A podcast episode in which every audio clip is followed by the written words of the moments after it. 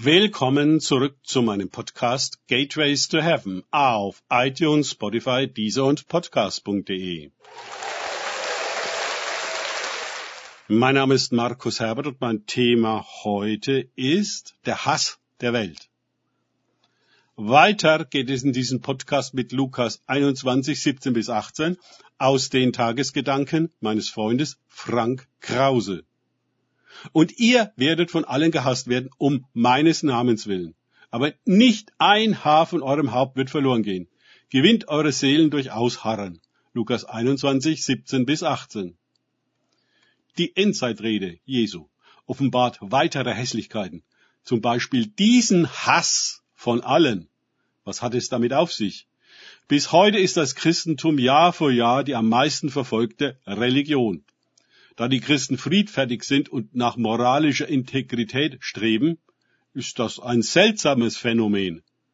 Für mich liegt die Erklärung vor allem darin, dass die Christen einen anderen Herrn dienen. Sie unterordnen sich zwar der staatlichen Gewalt, aber folgen Jesus, dessen Reich nicht von dieser Welt ist und die Welt sowohl übersteigt als auch überwindet. Sie erkennen den wahren Besitzer des Weinbergs an und wissen um die Anmaßung der Pächter, ihn widerrechtlich für sich zu beanspruchen und auszubeuten. Das wollen und können sie nicht unterstützen. Ein anderes Phänomen ist, dass Menschen in unserer Gegenwart nervös werden. Das Licht Christi in uns irritiert die Finsternis in ihnen, unsere Reinheit ihre Unreinheit. Im letzten Podcast sprach ich das schwer zu fassende, an Raserei grenzende Verhalten des Hohen Rates gegenüber Stephanus an. Das waren doch kultivierte Leute, Persönlichkeiten des öffentlichen Lebens, Würdenträger und so weiter und so fort.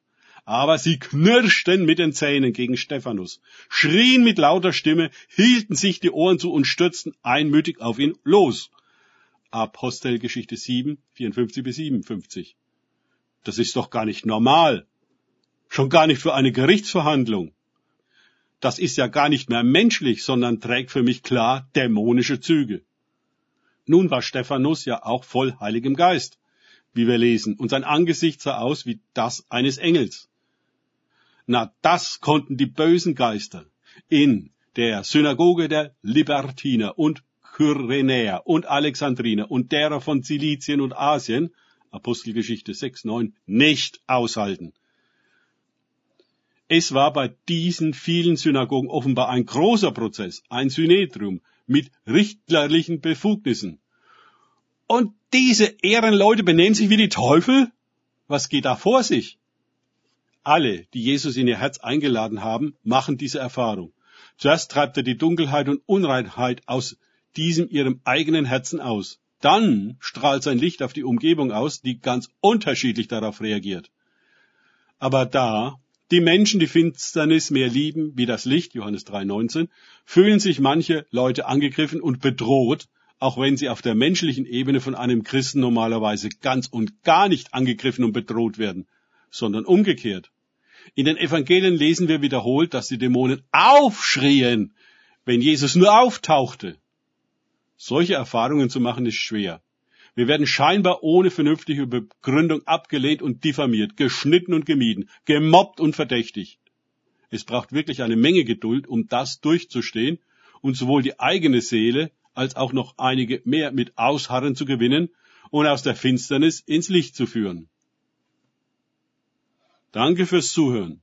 Denkt bitte immer daran, kenne ich es oder kann ich es? Im Sinne von erlebe ich es. Erst sich auf Gott und Begegnung mit ihm einlassen, bringt wahres Leben und statt Finsternis das Licht. Gott segne euch und wir hören uns wieder.